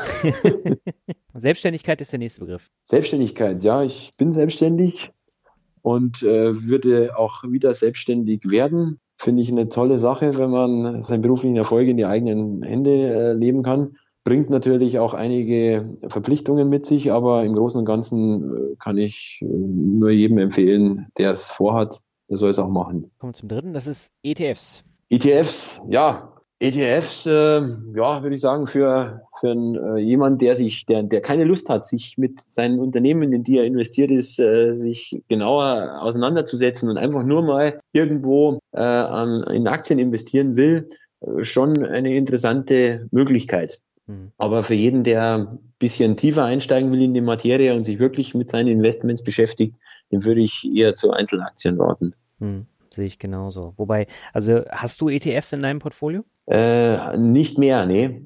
Ich hatte mal auch noch ETFs und habe mich dann irgendwann gefragt, was soll das eigentlich? Ja. und habe mich dann verabschiedet. Ich habe okay. sozusagen meinen eigenen ETF mit, mit 50, 60 Werten. Ja, also ich habe ja nach wie vor noch meinen Sparplan, den habe ich seit vier Jahren, habe ihn noch nicht geändert. Und äh, da ist jetzt auch schon ein bisschen was zusammengekommen und das will ich eigentlich auch weiter besparen. Aber das, was du jetzt gesagt hast, ist tatsächlich auch eine Sache, wo ich immer überlege, ob ich da nicht auch komplett aktiv werden sollte. Einfach weil ich auch schon so viele Einzelwerte habe und äh, damit praktisch mehr Werte als, äh, als im DAX sind äh, schon habe und ja. somit auch eine eigene ETF die, habe. Ne? diese neue Besteuerung, die, die finde ich ja furchtbar jetzt, ja. dass also nicht realisierte Gewinne äh, besteuert werden. Das ist ja ist ja grauenhaft. Ich hoffe nicht, dass es jemals bei einzelnen Aktien kommt, aber man weiß ja nicht. Ja, ja ich bin ja gespannt. Ähm, unsere Folge wird ja jetzt Ende Dezember ausgestrahlt und Anfang Januar. Da wird es ja soweit sein, dass äh, das erste Mal dann äh, tatsächlich die Steuer dann abgebucht wird von, von den ETFs. Ne? Mhm. Ja, mal gucken, wie sich das dann auswirkt. Gut, dann kommen wir zum nächsten, das ist Cashflow. Cashflow. Ja, also Cashflow, Dividenden ist sozusagen Cashflow für mich, für, für mein Einkommen. Das ist natürlich eine interessante Geschichte. Und Cashflow ist natürlich auch eine, eine der Kennzahlen, die ich äh, vor allem bei der Wertwachstumsstrategie mir immer anschaue. Ähm, Gerade was das Wachstum anbelangt, ist es äh, meistens ein früherer Indikator, um zu schauen, wie sich ein Unternehmen entwickelt, als dann der tatsächliche Gewinn. Mhm. Okay, kommen wir zum nächsten, das ist Rockmusik. Rockmusik, ja, das wusste ich, dass die Frage kommt. Das ist ja so deine, deine Standardfrage. Ja. ja, ich höre auch sehr gerne Rockmusik. Ich höre verschiedene Musikrichtungen, unter anderem auch Rockmusik und bin ja sozusagen ein Kind der 90er. Wir sind ja altersmäßig gar nicht so weit auseinander, glaube nee. ich. Gell? Nee. Ja, ja. Und da natürlich, sagen wir mal, die, die alten Klassiker, wie ich sage mal, ACDC oder äh, Manowar oder ähm, Metallica, das mhm. sind natürlich so so Gruppen, die ich mir da auch hin und wieder mal anhöre, ja. okay. Kommen wir zum nächsten, das ist finanzielle Freiheit. Finanzielle Freiheit, das ist ein guter Punkt. ähm, finanzielle Freiheit, das äh, hätte ich gleich am Anfang eigentlich sagen sollen. Das war nämlich eins der, der, wo du mich gefragt hast, wo, wie ich überhaupt so mit dem Thema Finanzen mich beschäftigt habe. Ja. Und äh, der, das äh, bekannte Buch Der Weg zur finanziellen Freiheit, der vielen ja bekannt ist. Von Bodo Schäfer, ja? Von Bodo ja, Schäfer, okay. das, ich weiß nicht genau, aber irgendwann Mitte, Ende der 90er wahrscheinlich erschienen ist das war eigentlich so auch mein, eines meiner Einstiegsbücher in das Thema Finanzen. Mhm. Und er schreibt ja auch ganz viel über Börse, aber überwiegend über Fonds. Deswegen habe ich mich am Anfang ja auch mit Fonds beschäftigt.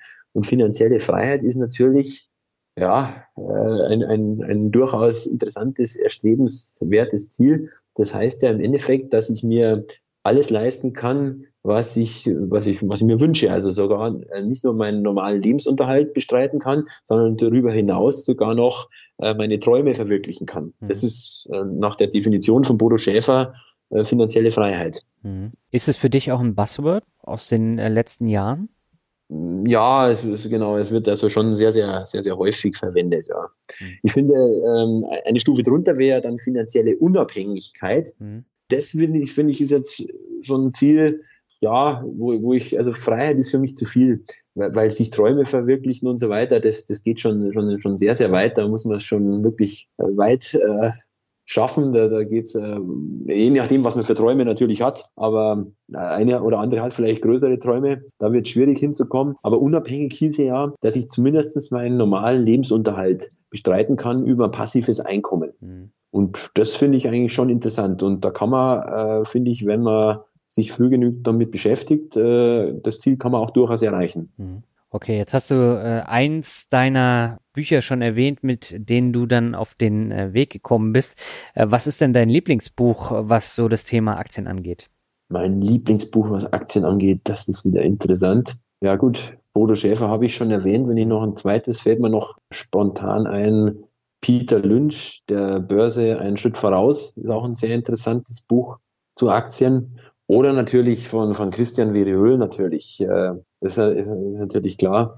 Ähm, cool, cool bleiben und Dividenden kassieren. Ja, genau. Das ist natürlich, das, das, das, liest sich wirklich sehr, sehr gut. Das ist ein, ein kann ich wirklich jedem empfehlen. Ich habe das mit einem Schmunzeln vom Anfang bis Ende, habe ich das Buch durchgelesen. Zu so einem trockenen Thema erzählt er das wirklich äh, total erfrischend. Finde ich super. Es sind einige Anekdoten drin. Also große Buchempfehlung von mir. Genau, Opa Wilhelm und so. Opa Wilhelm, genau, mit der, äh, was war das für eine Anleihe? Äh, irgendwas mit neun Prozent oder so. Ja. Ja. Aber das Buch kann ich auch absolut empfehlen. Und gerade beim Thema Dividenden nimmt man da auch nochmal eine ganze Menge mit. Ja, ich glaube Silvesteranleihe. Was die Silvesteranleihe? Ja, ja, ja, genau. Ah, ja.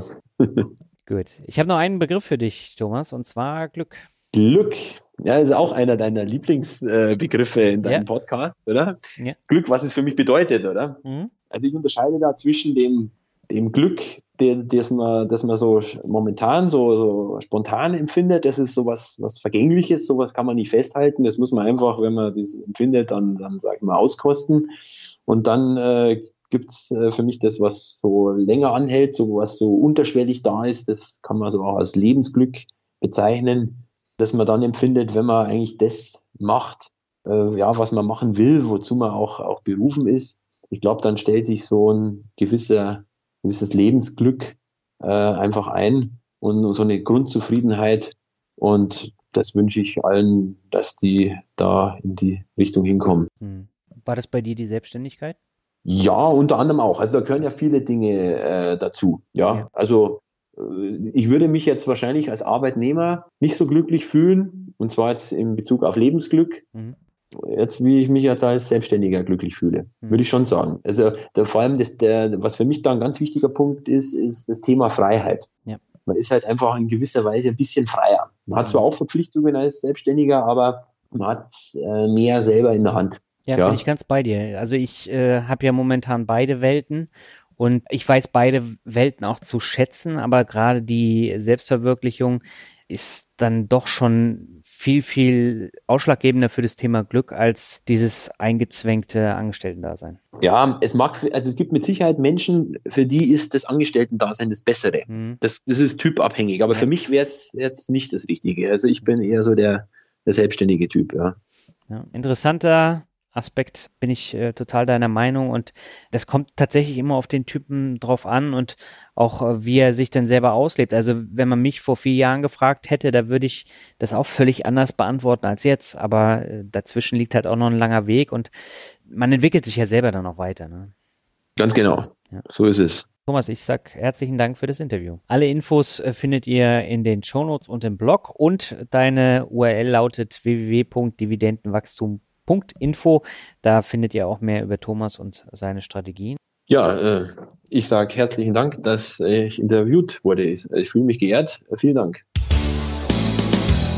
So, das war es jetzt, das letzte Interview im Jahr 2018. Ich habe natürlich schon die kommenden Folgen vorproduziert, die sind auch schon zum Teil geschnitten und sehr, sehr abwechslungsreich. Da kannst du dich dann drauf freuen. Das Einzige, was ich noch nicht gemacht habe, ist mein Jahresrückblick, weil das Jahr ja noch ein paar Tage geht. Jetzt, wo ich die Folge hier aufnehme und äh, die Börsen ja ordentlich schwanken. Und ich habe eine ganze Menge zu erzählen über mein Depot, über den Verlauf im vergangenen Jahr und meine zahlreichen Fehltritte, wobei es nicht nur Fehltritte waren, es gab ja auch genügend andere Aktien, die absolut runtergegangen sind, wie beispielsweise BSF oder Fresenius, die ich leider auch im Depot habe. Und dazu werde ich dann ausführlich im Januar was erzählen. Ja, vielleicht noch mal ein kleiner Rückblick auf das Jahr 2018, auf das Podcast-Jahr.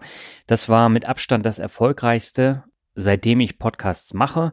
Ich habe mittlerweile 1,1 Millionen Downloads allein in diesem Jahr erreicht und äh, das ist natürlich eine, eine stolze Zahl und das mit 26 neuen Folgen. Also diese Folge ist jetzt Folge 26 im Jahr 2018.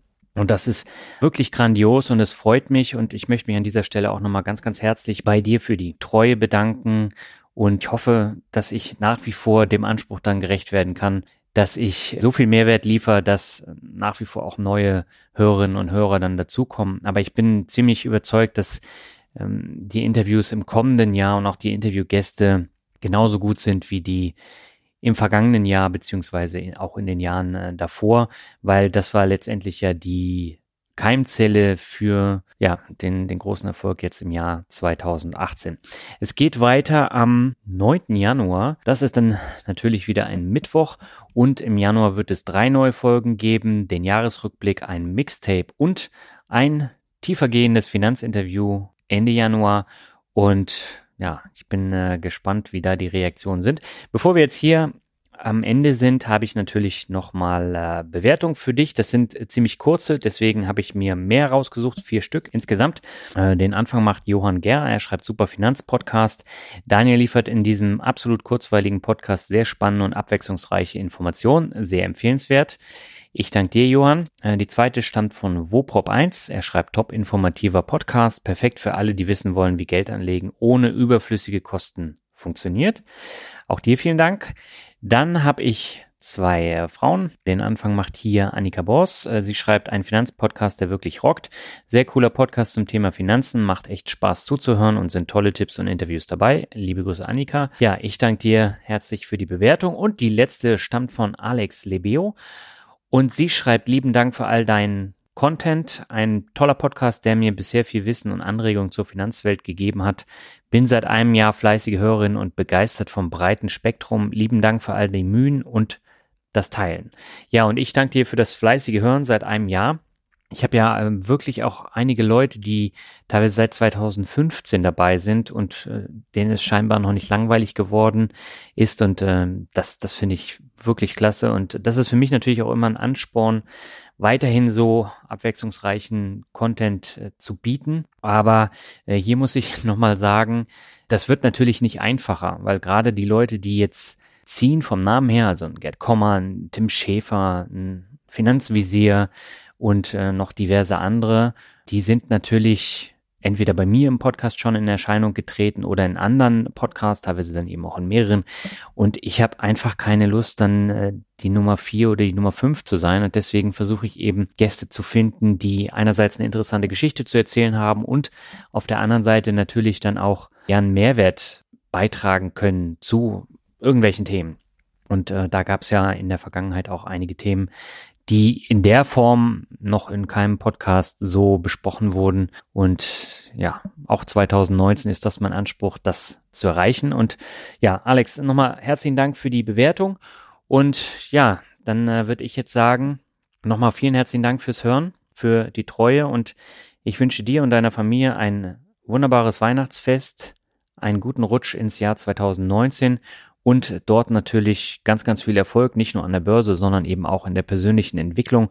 Und das ist in meinen Augen viel, viel wichtiger als das, was an der Börse passiert. Aber da erzähle ich dir ja auch nichts Neues. Und in diesem Sinne, alles Gute, bis im Januar. Ciao.